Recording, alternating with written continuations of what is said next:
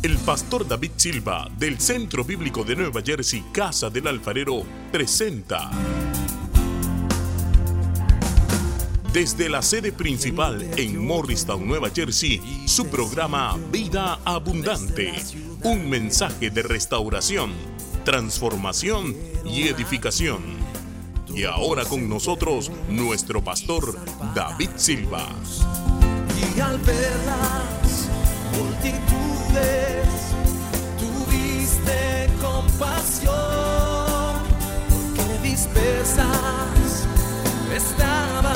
Versículo 1.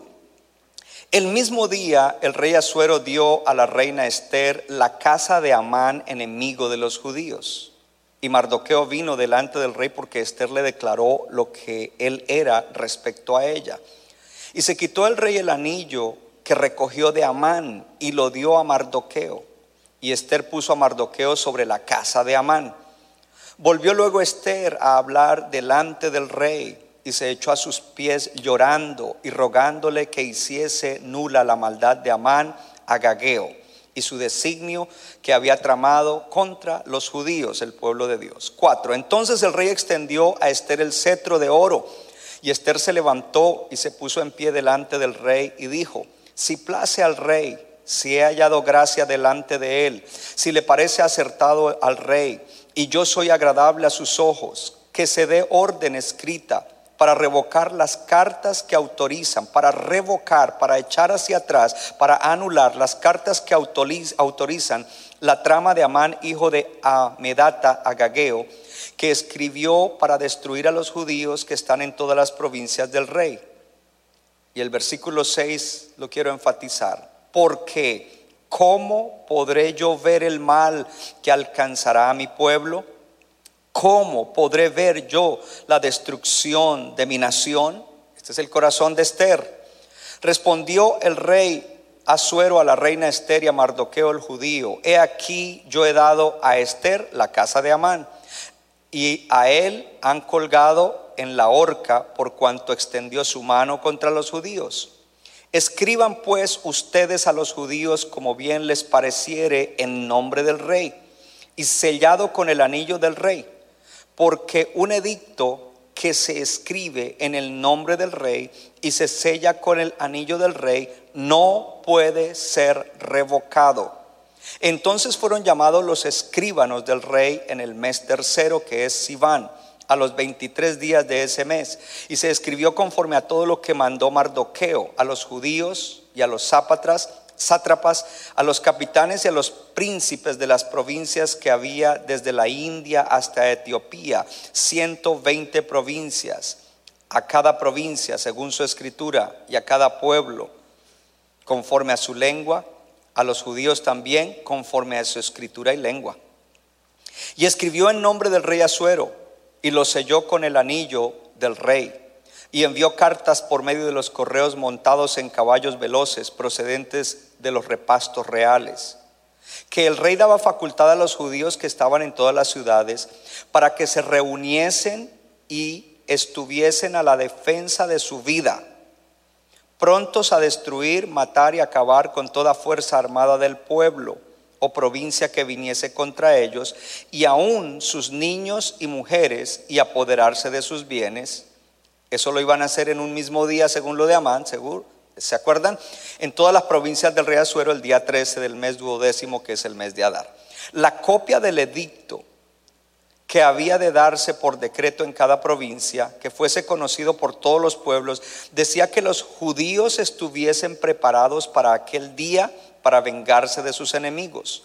Los correos pues montados en caballos veloces salieron a toda prisa por la orden del rey y el edicto fue dado en Susa, capital del reino.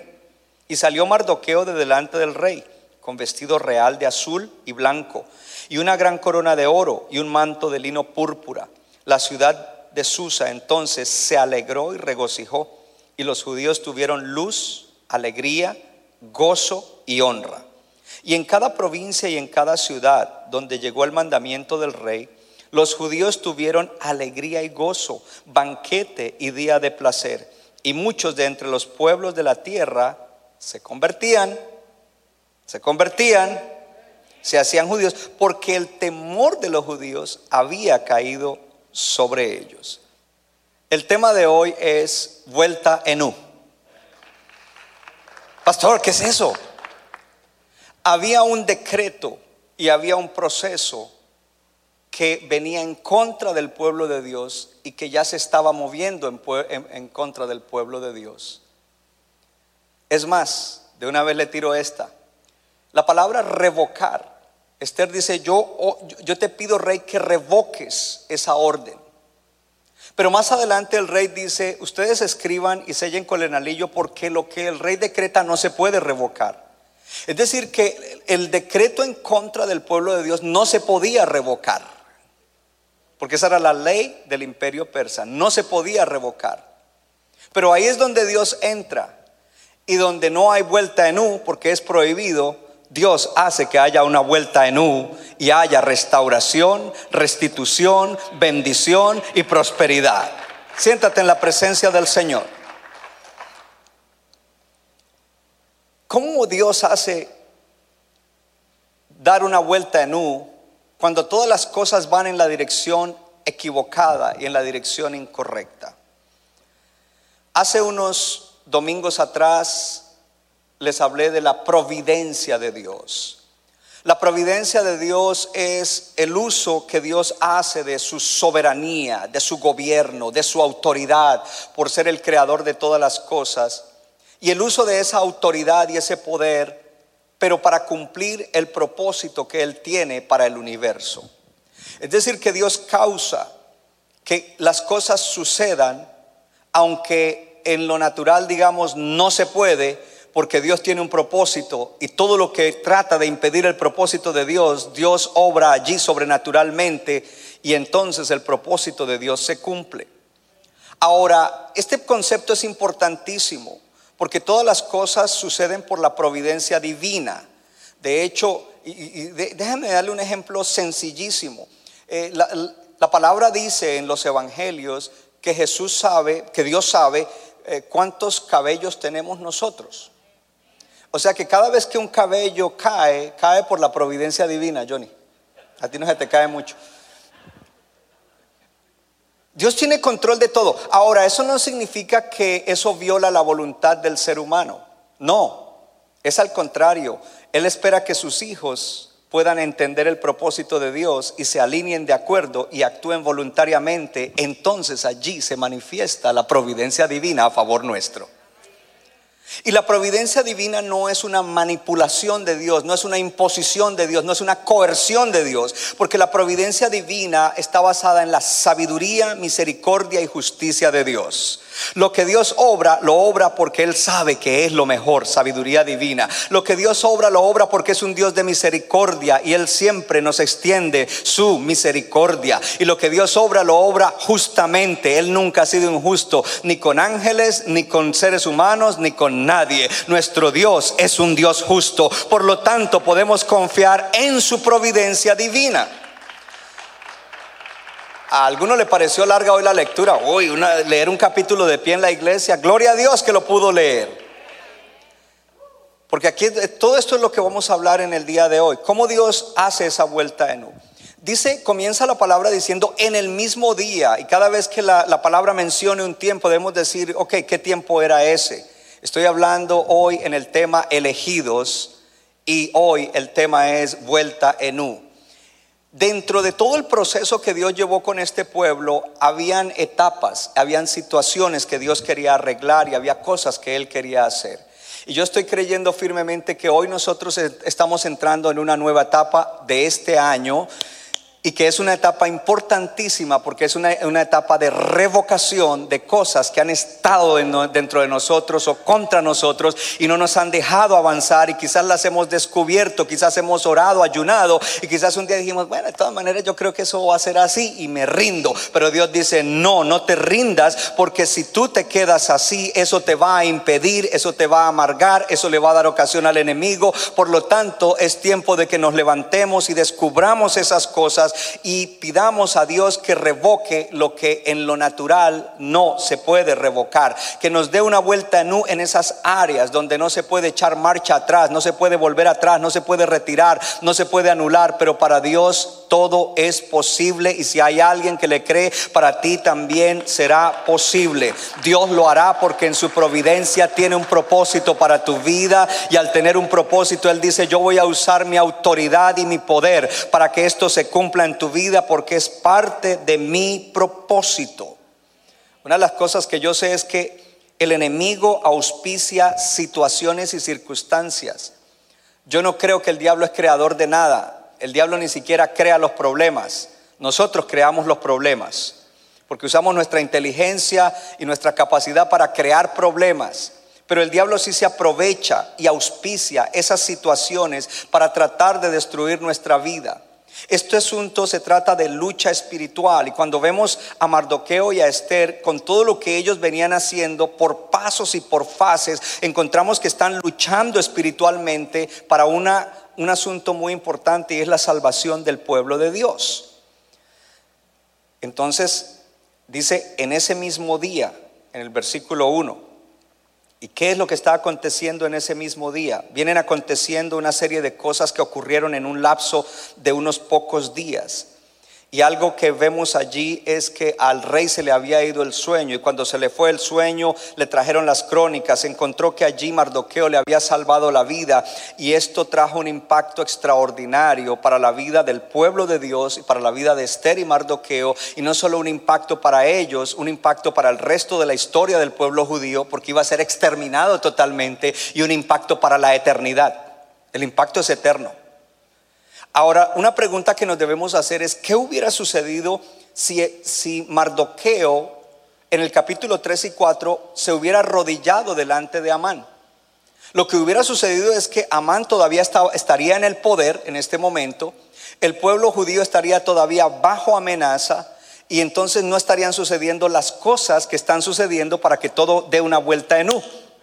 Lo cual nos da a nosotros una gran lección, que cuando nos ponen la mayor presión el enemigo, las circunstancias o las cosas, es cuando menos debemos doblarle las rodillas a esas cosas y levantarnos y honrar a Dios con nuestra fe, con nuestro compromiso, con nuestra, con, nuestra actitud y con nuestro accionar, porque eso causa que entonces las cosas eventualmente cambian. Allí vemos algo interesante, que la providencia divina se encuentra con el accionar voluntario de Mardoqueo y sucede el milagro de dar la vuelta en U. ¿Qué vuelta en U tan extraordinaria? Porque en esa vuelta en U encontramos principios de la palabra cumpliéndose por, por todo lado. Dice allí que eh, Mardoqueo, dice, en ese mismo día Mardoqueo vino delante del rey porque Esther le declaró lo que era respecto de ella. Él viene y ella le dice, mire, él no sabía todavía que Esther era judía y ahora le dice, él es mi tío, yo soy judía, Dice que el rey se quitó el anillo y se lo dio a, el anillo que le había quitado a Amán y se lo dio a Mardoqueo.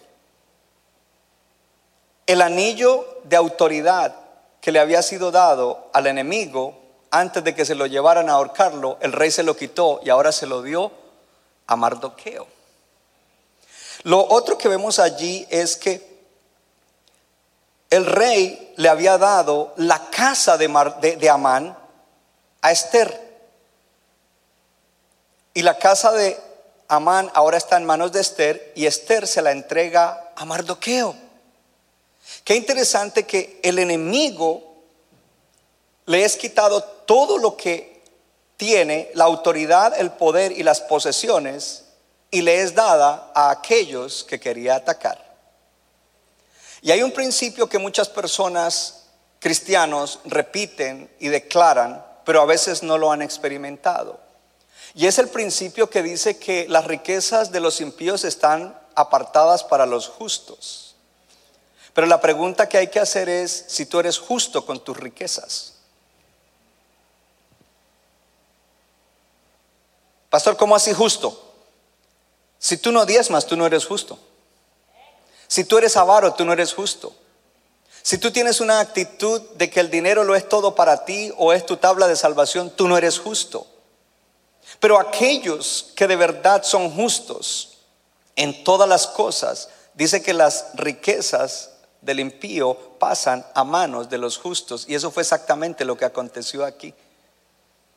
Yo estoy creyendo en un breakthrough financiero para los hermanos justos, para los hermanos que están comprometidos con Dios.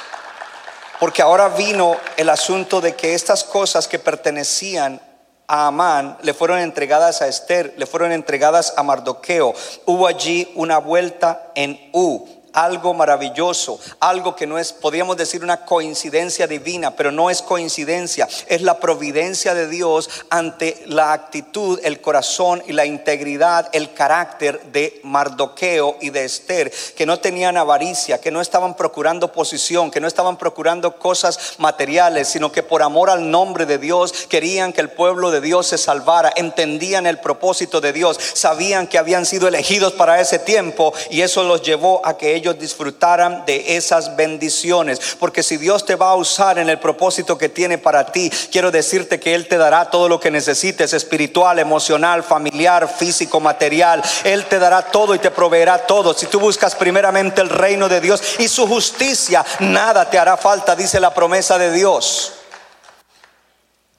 Nuestra visión dice que es la de alcanzar multitudes de gentes para que salven su eternidad y cambien sus vidas en la tierra, lo cual hará que el mundo o la tierra sea mejor en tanto que Cristo viene. El propósito que Dios tiene para tu vida no es bendecirte. La bendición que te da es un medio para el propósito que tiene para tu vida. O sea que el objetivo en tu vida no debe ser yo quiero estar bendecido, yo quiero estar pleno en todas las áreas. Ese no es un objetivo, ese es un medio para el propósito que Dios tiene para tu vida. Y Dios lo va a hacer. Y Dios lo irá incrementando porque Él nos lleva de gloria en gloria, de transformación en transformación a través de procesos. Algo extraordinario que ustedes cantaron en el día de hoy es que yo creo en las promesas de Dios y yo ando por las promesas de Dios. Pero cuando a veces tenemos luchas en la vida, porque nuestra, nuestra vida de creyentes es una vida de continua lucha espiritual. Yo dije que nuestra vida es de continua lucha espiritual. Y hace pocos días escribí o dije, no sé si fue en la radio o lo escribí, ya ni me acuerdo, o, lo escribí en una lección. Eh, dije, la, gente, el creyente a veces se queja porque tiene que luchar. Luchar es lo normal para un creyente. Yo dije que luchar es lo normal para un creyente. Eh, la gente que no es salva todavía no pueden luchar. El enemigo los tiene presos, secuestrados, oprimidos esclavos, pero nosotros los creyentes lo normal es luchar para mantenernos de victoria en victoria. Y por eso debemos prepararnos para la lucha espiritual y estar continuamente luchando. Se cumple aquí una promesa con Mardoqueo, Esther y el pueblo de Dios. ¿Qué promesa? La promesa que le fue dada a Abraham. ¿Cuántos son hijos de Abraham aquí? Diga, en Cristo Jesús yo soy hijo de Abraham y las promesas de Abraham son mías. ¿Qué promesa le había hecho Dios a Abraham? Le dijo, bendeciré a los que te bendigan y a los que te maldijeren maldeciré. Así es de que cuando Amán se levantó contra Esther, contra Mardoqueo y contra el pueblo de Dios, se levantó contra Dios. Cuando el enemigo se levanta contra ti, se levanta contra Dios. Y entonces Dios va a intervenir. Y por eso dice que tú debes esperar en que Dios te dará la victoria, aunque tú debas hacer algunas cosas. Como estamos hablando de providencia y usted sabe que providencia es el uso de la autoridad y el poder de Dios para hacer cumplir sus propósitos, vemos aquí una ironía providencial. ¿Cuál es esa ironía? Que la casa de Amán le es entregada al judío que él quería ahorcar. Y yo le dejo que usted capte eso. Porque a veces pasamos por situaciones muy duras y muy difíciles y pensamos, esto es todo, yo ya no quiero seguir adelante. Es como cuando a veces me sucede a mí que en el fútbol americano un equipo va, el equipo por el que voy va perdiendo y cuando faltan dos minutos yo ah, lo cambio y me voy para otro canal. Y después al rato entro a la aplicación y miro cómo quedó el partido y resulta que el que iba perdiendo ganó. Porque me faltó fe. Porque dije, no, eso ya no, hacen nada. Pero esos jugadores dijeron, ah, ah, faltan dos minutos, mucho puede pasar, vamos a ganar el partido, no nos damos por vencidos, nos vamos a levantar y cuando todo parece perdido, vamos a ganar. Es igual con Dios. Nunca podemos decir, oh no, esto ya no hay remedio, esto ya no se va a hacer. Especialmente en ese imperio donde no se podían cambiar las leyes que ya habían sido dadas. Ahora todo ha cambiado y ahora hay una vuelta en U y ahora la casa del que el enemigo de ellos le ha sido dada a la reina Esther, una judía, le ha sido dada entonces ahora pasada a Mardoqueo, un judío a quien él quería atacar, a quien él quería acabar. En el versículo 2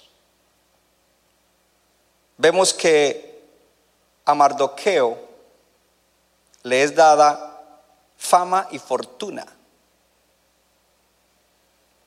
Dice en el versículo 2, se quitó el rey el anillo que cogió de Amán y lo dio a Mardoqueo.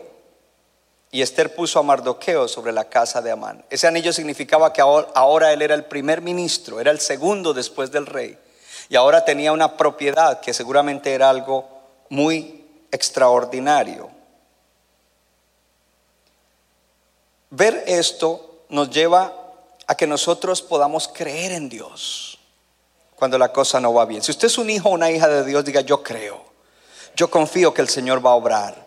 Yo confío que este es un tiempo en el cual Dios va a hacer cosas que yo no puedo hacer y va a venir una bendición tan grande sobre mí que a simple vista se va a ver que es Dios. A simple vista se verá que es Dios. Mi primo incrédulo verá que es Dios. Mi compañero de trabajo verá que es Dios. Mi familia verá que es Dios porque ellos saben que en lo natural eso es imposible, que yo no podría hacer esas cosas, que yo no podría salir de esas situaciones, pero fue Dios. Dios se glorificó allí.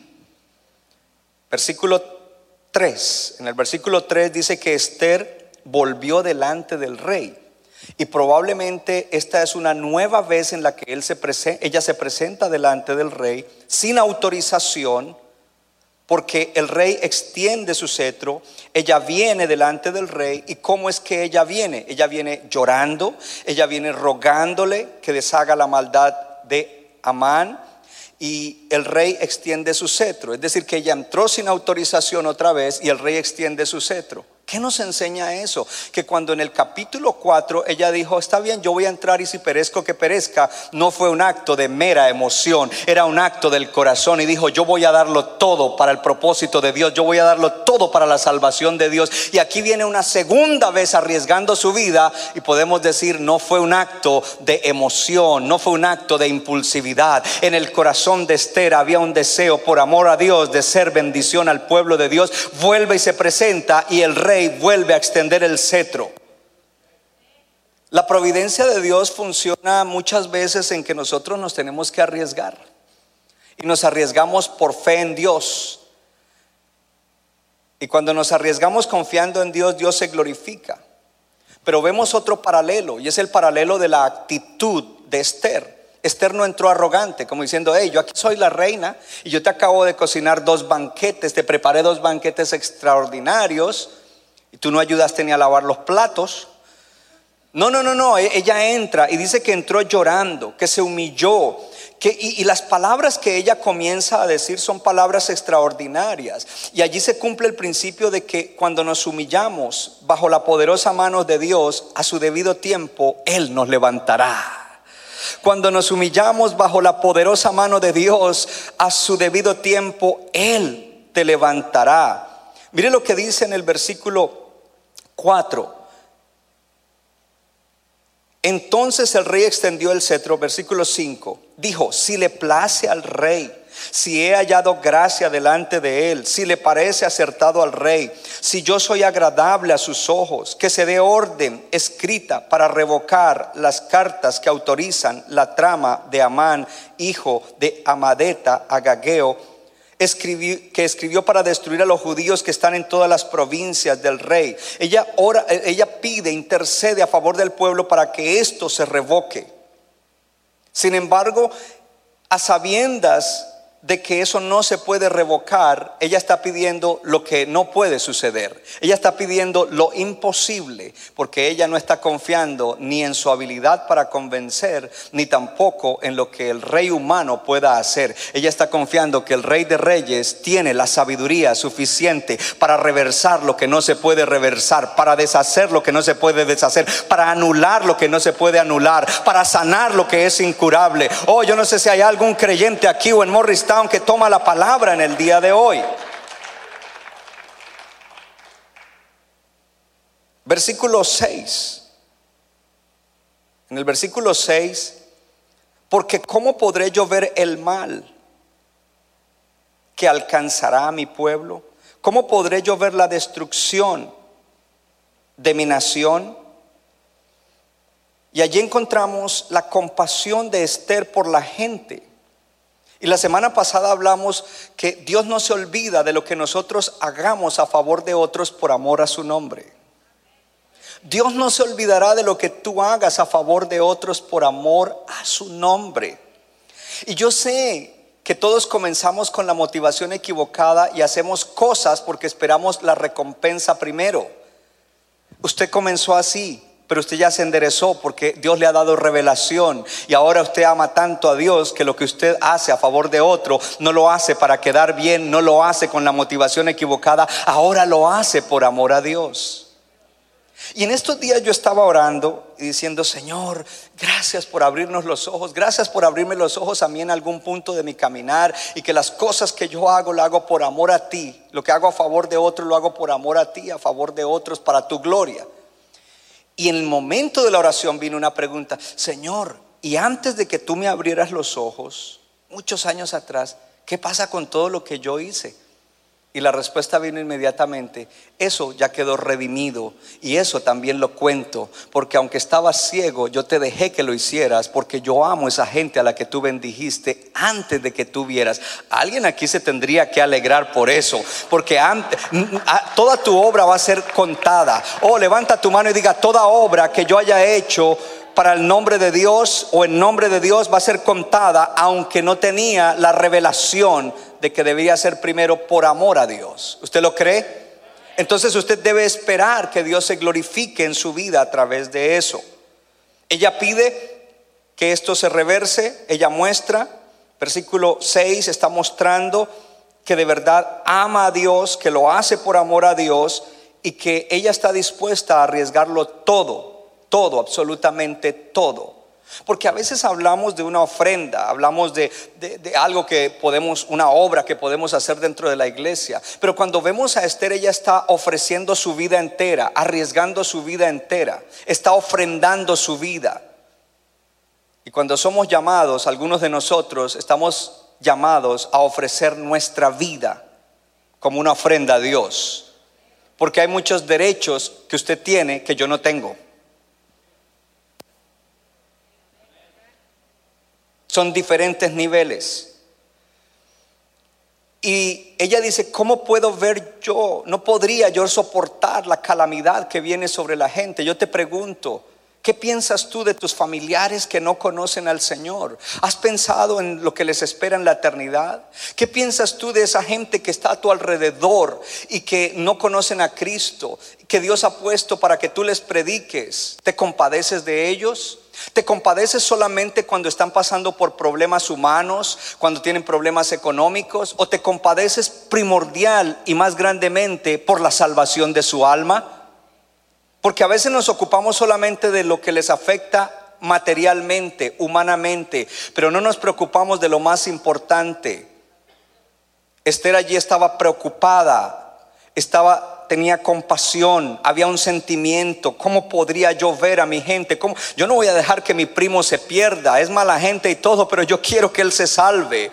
Oh, aquí aquí está funcionando la providencia divina. Y la providencia divina me dice que hay gente que solamente se va a salvar por tu predicación, que hay gente que Dios determinó que los pondría en tu camino, los pondría a tu alrededor por un periodo de tiempo para que tú les predicaras. Y cuando tú les predicaras les hicieras el llamado y ellos se salvarían. Y no estás esperando que el líder le predique, no estás esperando que el líder le haga el llamado, no estás esperando que cuando lo traes a la iglesia el pastor no hizo el llamado. Y por qué no se lo haces tú, el líder no le predicó, ¿por qué no le predicas tú? Ellos se van a convertir, ahí está la providencia divina para que gente se salve, gloria a Dios, pero tienes que levantarte y creer y pensar en ellos, pensar en su destino eterno, pensar en, el resto de sus vidas en la tierra y, pensar como pensaba Esther, ¿cómo puedo ver? Yo no podría soportar ver la calamidad, la destrucción, yo no podría ver que sigan viviendo así, yo no podría ver que los hogares sigan destruyéndose, que los jóvenes sigan yendo a la droga, a la promiscuidad,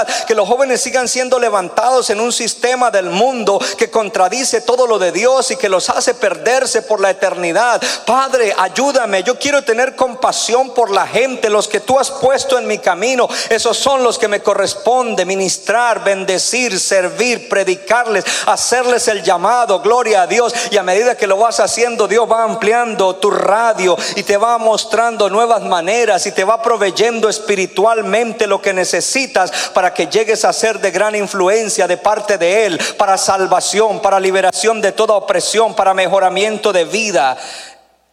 ¿Usted lo cree, hermano, que usted fue elegido para este tiempo? Levante su mano y diga, yo fui elegido para este tiempo. Y eso me hace acordar de Moisés. Porque Moisés tenía un amor tan grande por el pueblo, por la gente, que cuando el pueblo falló y Dios los iba a destruir, dice Moisés a Jehová, te ruego pues, eh, este, te ruego pues, este pueblo ha cometido un gran pecado, porque se hicieron dioses de oro, que perdones ahora su pecado, y si no, ráeme ahora de tu libro que has escrito. ¿Cuántos se acuerdan del libro que hablamos la semana pasada? Oh, miren lo que es Moisés. Moisés tenía revelación y Moisés dice, Dios tiene escrito mi nombre en, el libro. Ahí hay una hoja mía. Él tiene ahí todo lo que hay. Y Moisés ama tanto a Dios que dice, por amor de tu nombre, sálvalos. Yo amo a esta gente, sálvalos, Señor, perdónalos. Si no lo haces, yo prefiero que arranques la página donde me tienes a mí con tal de que los salves. Esta mañana cuando yo dije eso, la gente en Morristown aplaudió. No sé si a usted le emociona eso. Y esta se lo he dado a los líderes como 20 veces y a la iglesia como tres veces. Y me apasiona muchísimo Pablo. Porque Pablo dice, verdad digo en Cristo y no miento. Y mi conciencia me da testimonio en el Espíritu Santo.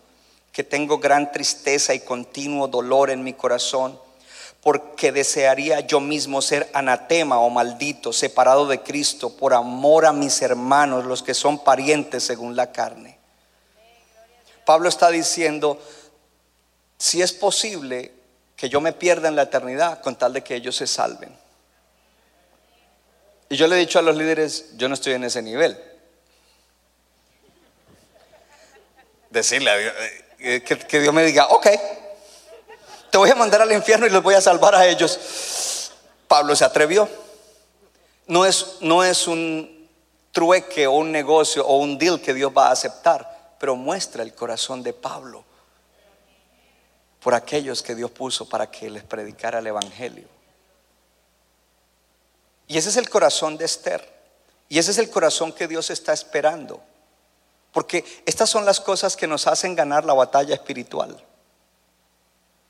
Usted será derrotado si usted no tiene un corazón que está lleno de esto. ¿Por qué? Porque cuando el enemigo lo ataque, entonces usted dirá, ok, entonces ya yo no predico más, yo no hago más, yo no muevo más. Y el enemigo dirá, muy bien. Versículo 7. Respondió el rey Azuero a la reina Esther y a Mardoqueo el judío, he aquí yo he dado a Esther la casa de Amán y a él le han colgado en la horca por cuanto extendió mano contra los judíos.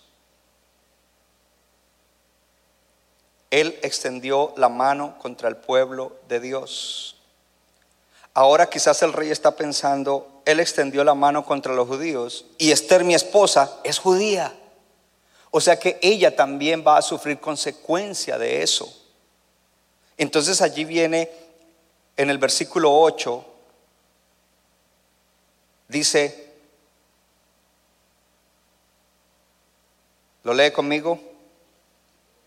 Escriban pues ustedes a los judíos como bien les pareciere en el nombre del rey, en nombre del rey, y séllenlo con el anillo del rey, porque un edicto que se escribe en nombre del rey y se sella con el anillo del rey no puede ser revocado. Y ahí es donde Dios le da la oportunidad a Esther y a Mardoqueo para que ellos escriban el edicto que puede revocar en lo natural y qué vamos a escribir. No podemos decir, anulamos el edicto que sacó Amán en No se podía escribir eso.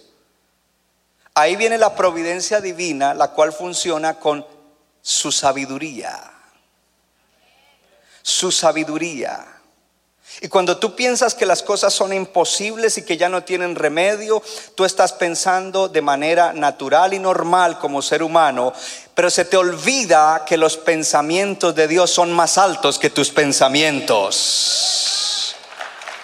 El pensamiento de Dios es más alto que el tuyo. Es más, cuando muchas veces pedimos algo y digo, yo quiero eso, y nosotros en lo natural lo vemos y eso es lo mejor que podría haber para mi vida, y Dios dice, no te voy a dar eso porque eso no es lo mejor que yo tengo para ti. Yo tengo algo más grande que es diferente a eso que tú estás pidiendo. Tú piensas que es lo mejor, tú ves que es lo mejor, tus amigos creen que es lo mejor, pero mis pensamientos son más altos que los pensamientos de ustedes y lo que yo tengo es mucho más grande, aunque es diferente, te voy a sorprender porque lo que tengo no es lo que tú has estado pensando. Viene la sabiduría de Dios, tiene que venir solamente la sabiduría de Dios para que ellos puedan escribir un edicto.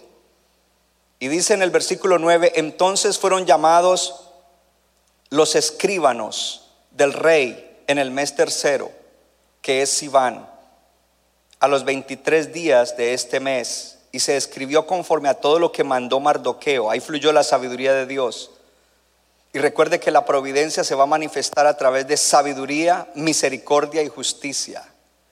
Dios va a hacer que lo que no es posible en ese reino, revocar ese decreto, a través de la sabiduría haya un decreto que va a anular el otro decreto y que a través de esa sabiduría, pero esa sabiduría viene con misericordia, porque Dios es misericordioso y sus misericordias son nuevas cada mañana y las misericordias de Dios son por multitudes, gloria a Dios, y nunca han decaído sus misericordias, sino que antes por el contrario nuevas son cada mañana y las misericordias de Jehová son desde la eternidad y hasta la eternidad para los que le temen y misericordia significa que hay nuevas oportunidades de Dios, que a veces cuando la hemos embarrado y pensamos que ya no vamos a salir del hueco, la misericordia de Dios se levanta, gloria a Dios, y, nos rescata y nos restaura. Porque si fuéramos nosotros los seres humanos los que estamos encargados de restaurar a alguien, ese ya no, ya yo le dediqué mucho tiempo, ya no.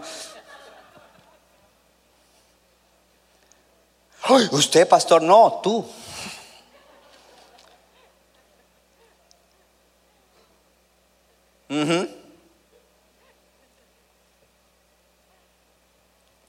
Entonces ahí va, a fluir la sabiduría, la misericordia y la justicia, porque lo que les van a hacer es injusto.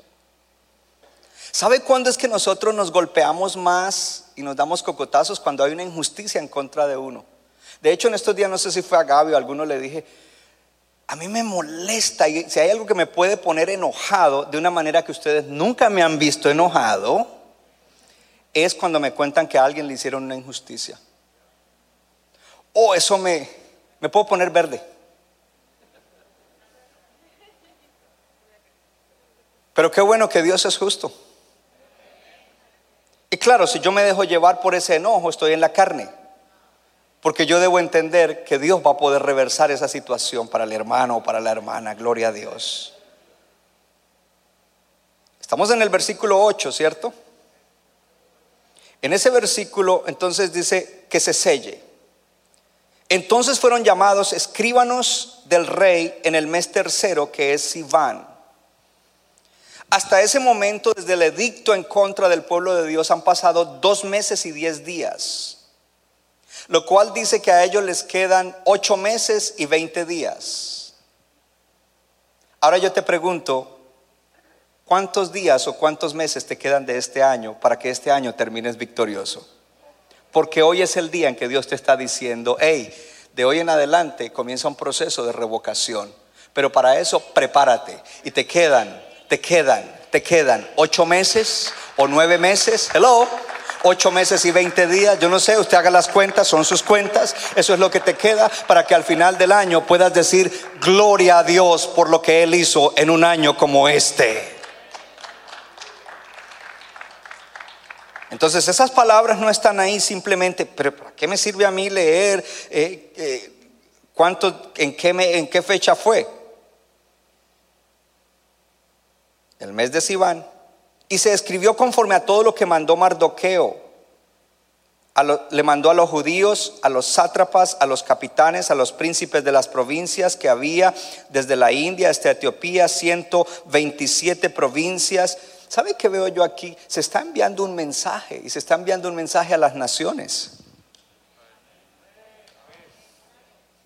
Sí, aplaude. Aunque los demás no aplauden, tú aplaude. A cada provincia según su escritura y a cada pueblo conforme su lengua. Yo veo ahí las misiones. Levanta tu mano y di, soy misionero y pertenezco a una iglesia misionera. Y cada pueblo conforme a su lengua, a los judíos también conforme a su escritura y lengua. Y escribió en el nombre del rey Asuero y lo selló con el anillo del rey y envió cartas por, por medio de correos montados a caballos veloces procedentes de los repastos reales. Este mensaje comenzó a salir y a ir por todo lado. Algo que no vimos cuando Amán sacó el decreto es que hubiera sido esparcido como está siendo esparcido este. Y a veces nosotros decimos, no, que el mundo tiene los medios de comunicación, que el mundo tiene las plataformas. Pero Dios es el dueño de todo. Tú nada más disponte Dios va a abrir puertas, Dios va a dar plataformas, Dios te va a dar la manera de que llegues a mucha gente. De pronto tu WhatsApp se va a volver en el más famoso de tu nación. Gracias por creer.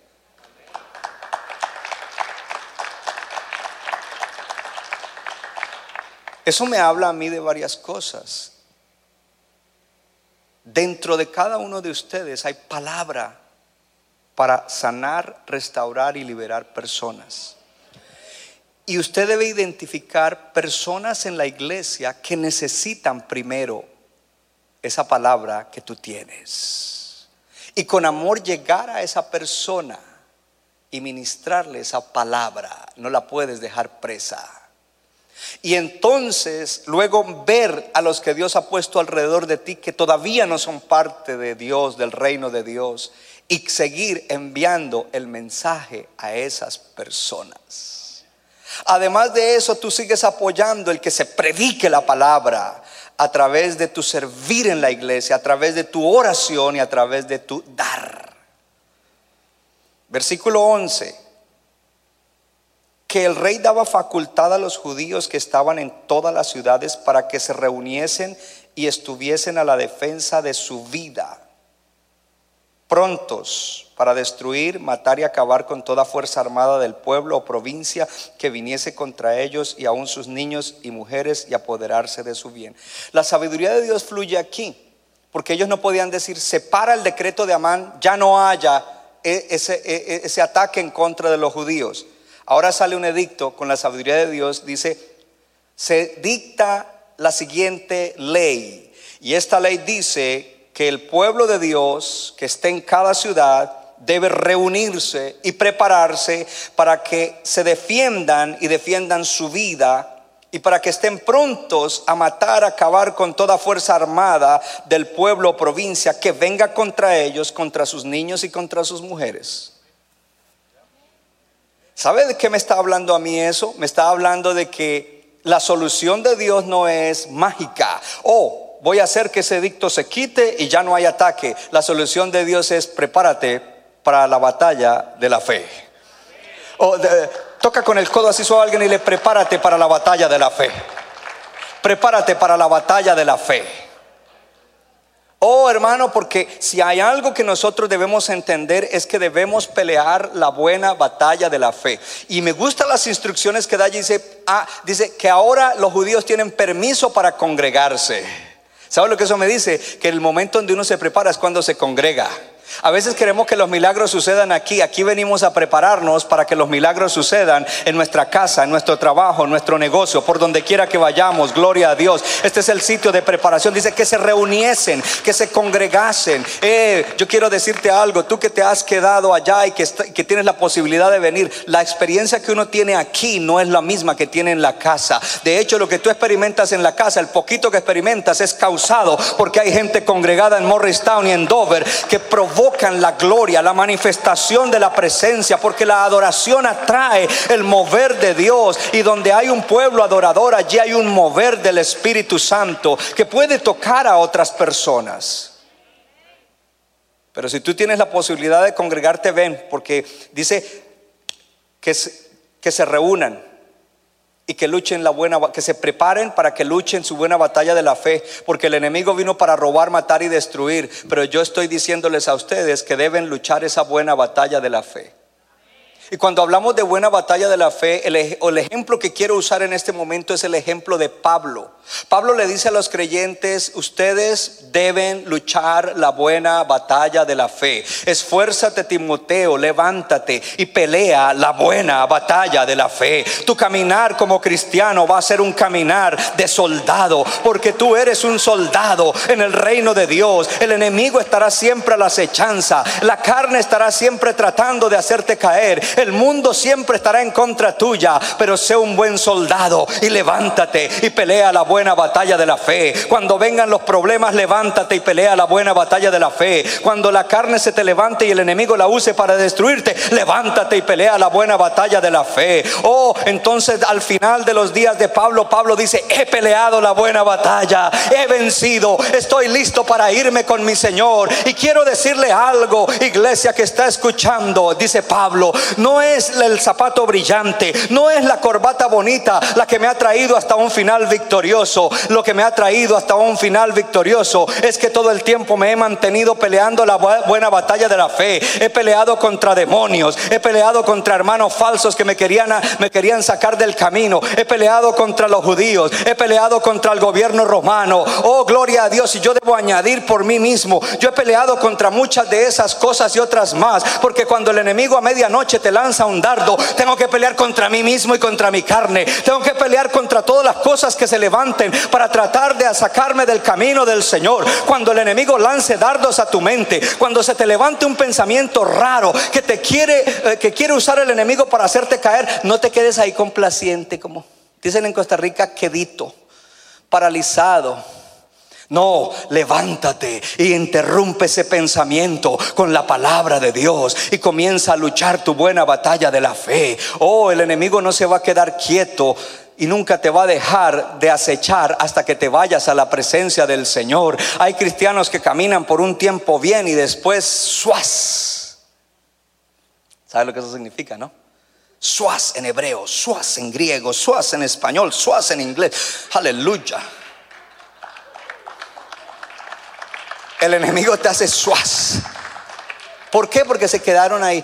Pastores, que yo estoy debilitado. Estás debilitado porque no, has estado, no, no estuviste practicando hábitos de gracia, te descuidaste, no ayunaste, no oraste, no te congregaste bien, no leíste la palabra.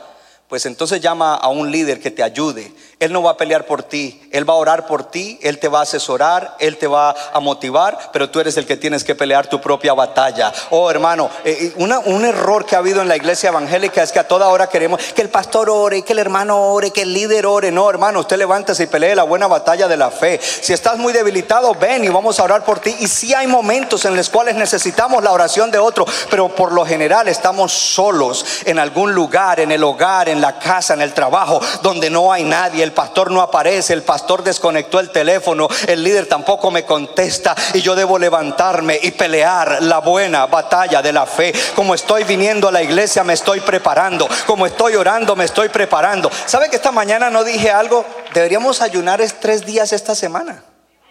Gaby, mándale eso a los del primer servicio ahí, un anuncio. El apóstol se le olvidó decirles, pero lunes, martes y miércoles vamos a ayunar.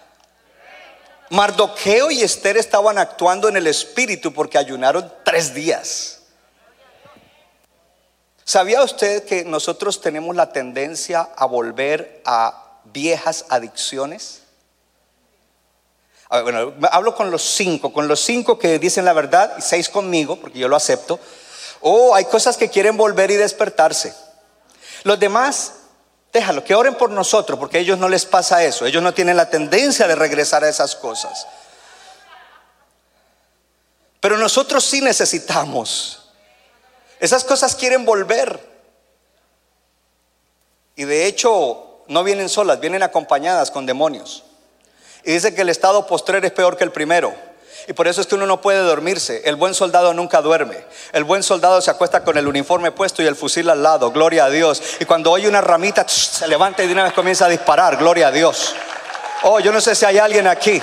Estoy hablando de oración. Estoy hablando de, de, de, palabra.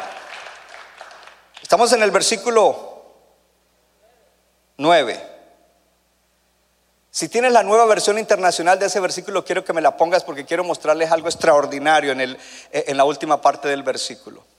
El edicto del rey facultaba a los judíos, ya conmigo, edicto. Y ese edicto yo lo llamo una, con, un contradecreto. Había un decreto en contra de ellos, ahora viene un contradecreto. No se puede anular ese, pero ahora hay un decreto que va a contradecir ese. Diga conmigo, la palabra de Dios contradice cualquier decreto de maldición en mi vida.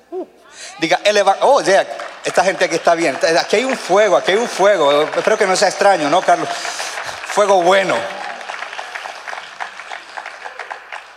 La palabra de Dios contradice cualquier. Bueno, es que mi bisabuelo era así, mi abuelo también, mi papá también, mis tíos también, y yo también. No, hermano, usted contradiga eso. Porque si alguno está en Cristo, nueva criatura es, dice ese decreto. Las cosas viejas pasaron, todas son hechas nuevas.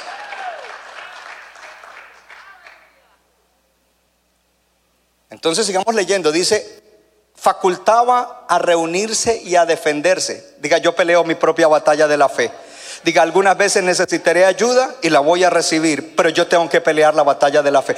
Hermano, es que te podemos ayudar y podemos interceder por ti, pero yo no soy responsable de su batalla de la fe. Ni el que está al lado tuyo es responsable de la tuya. Dijo que se defendieran, autorizaba que exterminaran, mataran y aniquilaran cualquier fuerza armada de cualquier pueblo o provincia. Usted no puede ser suave con los demonios. Porque los demonios vienen como ángel de luz y se presentan a veces lindos o a veces se presentan lindas. Pero no tienen, vienen con la agenda de destruir, robar, matar. Por lo tanto, usted nunca vio a Jesús diciéndole al demonio, por favor demonio, por favor legión, salgan del Gadareno, please. No, él los reprendía. Los demonios te odian y me odian, porque los demonios odian a Dios. Y luego dice, lo otro es la carne. Tú no puedes complacer la carne. Veníamos hablando con David, ¿cómo, cómo era la palabra que tú dijiste? Me lo merezco. Que a veces uno ciertas cosas, bueno, yo he trabajado duro, yo me lo merezco.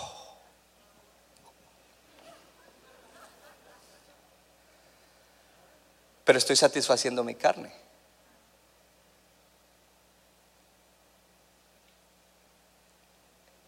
Y la palabra me dice que yo debo ser rudo con mi carne. Romanos 8:13 dice, si por el Espíritu matas la carne, vivirás. Usted no puede simplemente cuando le viene un deseo raro, engañoso, quedarse. No, usted tiene que levantarse inmediatamente. voy a ser rudo, voy a interrumpir la palabra. Y si estás en una situación crítica y necesitas levantarte y todavía no te has levantado, llama a un creyente que esté bien. Y de hecho un tema que prediqué precisamente aquí, un día que estaba toda la iglesia aquí en Dover, prediqué acerca de confesarnos las faltas los unos a los otros. Por supuesto, el orgullo no nos deja. Pero algunos tienen guarda espiritual o van donde un hermano y le confiesan, mire, yo estoy en esto, esto y esto. Y esos son los que salen vencedores.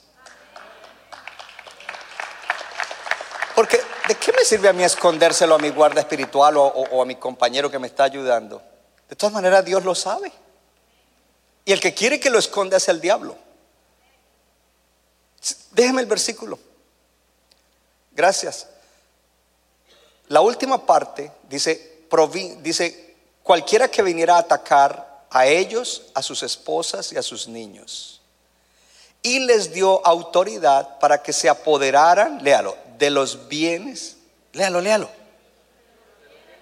¿Sabe que esta es la traducción correcta? En la NTV y en la esta de la otra manera no, como que no quedó clara.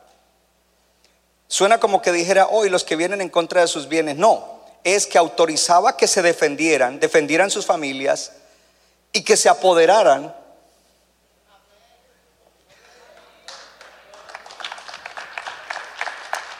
¿Cómo? Así como la casa de Amán pasó a manos de Esther y a manos de Mardoqueo. Así como el anillo de autoridad pasó de las manos de Amán a manos de Mardoqueo. Dios quiere bendecirnos y promovernos. Ahora, tu objetivo no es esa bendición, tu objetivo es cumplir el propósito y eso que Dios te da es un medio para poderlo cumplir. Si tú no estás bien, si tú no estás próspero, tú no puedes ayudar al reino de Dios. Hay que ayudarte a ti. Eso me lleva a un tema que tengo por ahí guardadito, pero que se le voy a tirar un par de cositas. Muchas veces nosotros los hispanos tenemos una actitud de víctimas necesitadas. Me gusta que hay silencio, porque eso significa que usted lo acepta. Y no estoy diciendo el 100%, pero dentro de nuestra cultura, de nuestra gente, hay eso como de víctimas necesitados y nosotros somos los que tenemos que ir y buscar la ayuda aquí, la ayuda allá. No, hermano, usted es un hijo de Dios y puede que haya un... eh, póngame atención para que después no salga diciendo algo que, que es incorrecto que yo no dije. Pasamos por tiempos y temporadas difíciles. Pero si usted es un hijo de Dios, usted no se queda 10 años en el Evangelio, 15 años en el Evangelio y todavía buscando ayudas. Porque usted así no va a cumplir su propósito. Usted así no va a hacer bendición a sus hijos.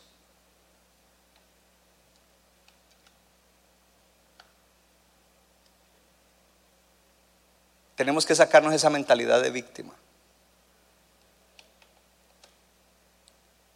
Según como nos mira el mundo, yo lo expresé que día cuando conté la historia del primer edificio, nos mira como que nosotros no podemos, pero se equivocan, porque nosotros somos hijos del Dios Altísimo, redimidos por la sangre de Jesucristo. Levante su mano y diga, Dios le prometió a Abraham que lo bendeciría y él sería bendición. Diga, Dios me está bendiciendo, me va a bendecir más y yo voy a hacer bendición y más bendición a muchos.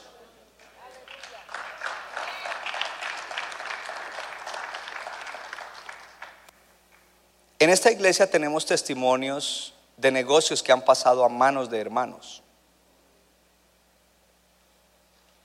Cuando ellos fueron empleados de ese negocio. ¿Cómo? Dios lo hizo.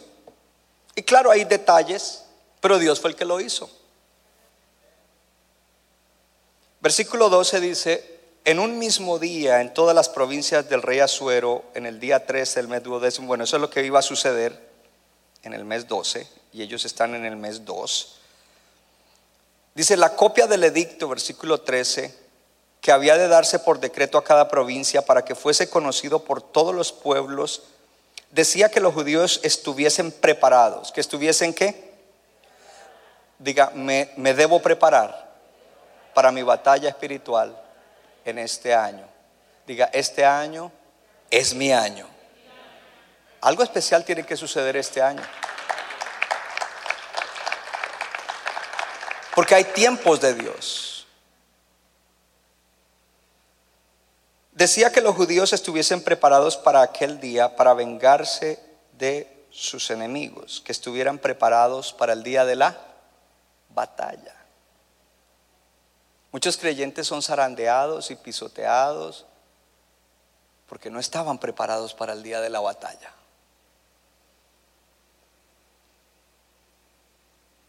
Versículo 14. Los correos pues montados en caballos veloces salieron a toda prisa por la orden del rey. Y el edicto fue dado en Susa, capital del reino. Antes de eso, en el versículo anterior dice que el decreto fue dado a todos los pueblos. Recuerde que ya no se podía revocar el decreto en contra de ellos. Pero ahora en la sabiduría y en la providencia divina, el decreto sale no solo para el pueblo de Dios, sino para que todo el mundo lo sepa. Es decir, que los que se estaban preparando para atacarlos, oh, it's going to be a fight. Va a haber lucha. Porque el rey está autorizando que esa gente se defienda. Gracias por el entusiasmo. Los correos pues montados en caballos veloces salieron, fueron a Susa, la capital del reino. Versículo 15. Esto es como para recordarnos lo que hemos repetido como tres veces hoy. Pastor, ¿y por qué lo ha repetido? Para que se le quede o para que se le vaya la incredulidad. Y salió Mardoqueo delante del rey con vestido real de azul y blanco y una gran corona de oro y un manto de lino púrpura. ¿Cómo fue la vuelta no? Hay una, una amenaza de muerte. Mardoqueo está en silicio y ceniza en los comienzos, sucio de ceniza, con la ropa rasgada, con un cuero de cabra encima. Y ahora hay una vuelta en azul, blanco, corona de oro y púrpura. A ver, los que no aplaudieron, tenga fe, hermano, y aplauda con los que están aplaudiendo. Mire, Dios puede cambiar algo de un momento a otro como Él quiera. Hay cosas que han venido a mi vida. Esta mañana lo pensé, no sé si fue en el espejo, que a veces en el espejo pienso mucho. Y dije, wow, Señor, ya sé lo que estaba pensando, pero no se lo voy a decir porque no quiero que ustedes se hagan ilusiones con eso. Yo sé que ustedes quieren que yo llegue más arriba y más lejos, pero take it easy. Pensé en, no sé por qué me vino ese pensamiento, uh, wow, yo podría llegar a tal cosa. Después dije, en mi mente, mire las conversaciones que yo tengo conmigo mismo. Dije, yo dije, Señor, pero yo no estoy preparado para eso. Así como dice, honestly, yo no estoy preparado para eso. Y oí una voz que me dijo aquí en el corazón, nunca has estado preparado para nada en lo que yo te he puesto. Es true, nunca he estado preparado. Y Dios me ha puesto ahí. Y su gracia es la que ha hecho que lo pueda desempeñar, desarrollar y mejorar.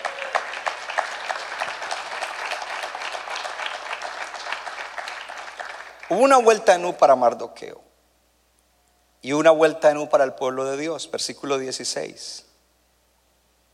Bueno, en la segunda parte del versículo 15 dice, la ciudad de Susa entonces se alegró y se regocijó. Si se acuerdan lo que leímos al comienzo, dice que la ciudad de Susa estaba en tristeza, en aflicción y en tribulación. La vuelta en U, aquí ahora la ciudad está en alegría y regocijo. Y alegría no es lo mismo que gozo está en alegría y en regocijo. Hubo una vuelta, no. Así es de que un momento tú puedes estar triste y atribulado y Dios hace algo porque tú estás respondiendo con tu relación con Dios y tu andar con Dios a Él y la providencia divina te hace dar la vuelta en un. Uh, recíbelo hermano. Y el versículo 16 dice, y los judíos tuvieron luz y alegría y gozo y honra. Antes estaban amenazados, amedrentados, bajo una nube oscura de un futuro incierto y de muerte y de destrucción. Pero ahora vino luz y la luz es Cristo y tú y yo tenemos la luz y Cristo es la luz y no importa lo que el enemigo haga, no importa lo que a veces pasamos, gloria a Dios, de repente habrá una vuelta en U y tendremos luz y no solamente luz sino alegría y gozo y honra, gloria a Dios. Y yo no me quiero quedar en el gozo en el gozo y la alegría, quiero hablarte de la honra, porque a veces somos maltratados, menospreciados y humillados. Aleluya. Pero Dios dice, yo voy a hacer dar una vuelta no para que te honren, para que no te vean más como te han estado viendo. Tú no eres un simple inmigrante, tú eres un hijo de Dios, tú eres una hija de Dios, tú eres una creación divina, tú eres alguien elegido para un tiempo como este, tú eres alguien especial para Dios. Oh, yo no sé si usted está aquí, pero la palabra dice que los que son del pueblo de Dios son la niña de los ojos de Dios. Oh, yo no sé si hay alguien que dice, yo creo que soy especial para Dios. Yo creo que soy un hijo amado de Dios, una hija amada de Dios. Yo creo que soy luz. Yo creo que soy luz. Yo creo que soy santo. Yo creo que soy alguien llamado con propósito. Dice, y en cada provincia, 17, y en cada ciudad donde llegó el mandamiento del rey, los judíos tuvieron alegría y gozo, banquete y día de placer. Oh, músicos suban, suban, suban. Hay fiesta, fiesta, hay fiesta, fiesta, Gaby. Oh, yo no sé si, si hay alguien. Espere, espere, espere, porque es que eh, eh, yo quiero explicarle esto un momentico. Dice, y muchos de entre los pueblos de la tierra se hacían judíos porque el temor de los judíos había caído sobre ellos. Dice, en cada provincia donde había pueblo de Dios, a donde llegó esta, este mandamiento, este decreto, los judíos tuvieron alegría, gozo y banquete y día de placer. Míreme acá, no se me distraiga. Se supone que si voy a tener una batalla, voy con la fe de que voy a vencer, lucharé mi batalla, venceré y después celebraré. Ellos todavía ni siquiera están cerca de luchar la batalla y ya están celebrando porque ellos están diciendo, esto es pan comido, esto es pan comido, esto ya lo tenemos ganado porque Dios es el que está luchando por nosotros, porque Dios ha venido, su luz ha venido, el gozo del Señor ha venido, el Señor ha traído honra a los que le honran, el Señor está obrando, el Señor ha hecho dar una vuelta en U. Así es de que aunque la batalla es dentro de nueve meses, gloria a Dios, desde ya vamos a celebrar y esa celebración es un acto de fe, es un acto en el cual decimos, este año yo voy a vencer mis enemigos, este año voy a vencer malos hábitos, este año voy a vencer adicciones, este año voy a vencer demonios generacionales o familiares, este año voy a vencer cosas que en el pasado me estaban derrotando y destruyendo. El enemigo no se saldrá con la suya. Mi lucha no es contra personas, mi lucha es contra principados, potestades, gobernadores de tinieblas y demonios en los aires. Mi lucha es contra mi propia carne. Mi lucha es contra el sistema del mundo al cual yo no me, no me subyugo, no me rindo, porque yo soy un hijo de Dios y me levanto en este día para luchar esas batallas. Algunas batallas serán fuertes, pero desde ya voy a celebrar mi victoria. Yo no voy a esperar a que esto, a que esto suceda y tenga la victoria. Yo no soy un incrédulo para dudar de lo que Dios va a hacer. Yo estoy creyendo que este año tendré victoria contundente. Yo estoy creyendo que este año en las áreas donde estaba mal, en las áreas donde no estaba bien, en las áreas donde había mediocridad, en las áreas donde había eh, pérdida, pobreza o perdición. Voy a dar una vuelta en U. El Señor va a causar que yo dé una vuelta en U. Oh, y entonces aquí viene algo extraordinario. Cuando tu primo que te conoce bien te vea, cuando tu hermano que te conoce bien te vea, cuando tu familia que sabe bien de tu problema, cuando tus compañeros vean, vean y te vean actuando de esa manera, ellos van a decir, yo me quiero convertir, yo quiero ir a tu iglesia, yo quiero servir al Dios al que tú sirves. Habrá alguien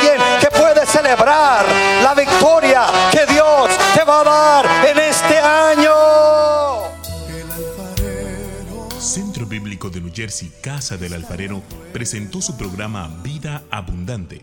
Si usted desea obtener más información y lo último que acontece en nuestro ministerio, visítenos en el internet www.centrobibliconj.org. Y ahora también puede estar más cerca del pastor David Silva a través de su Facebook donde encontrará palabra de Dios por la mañana, tarde y noche. Búsquelo en Facebook como Pastor David Silva. No se equivoca, le da forma al barro para su deleite. Somos vasos de su agrado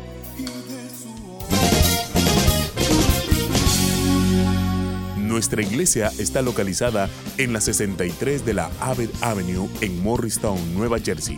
Miércoles 7 y 30 de la noche, domingo 8 y 30 y 11 de la mañana. Para más información, llámenos al 973-292-0170. 973-292-0170.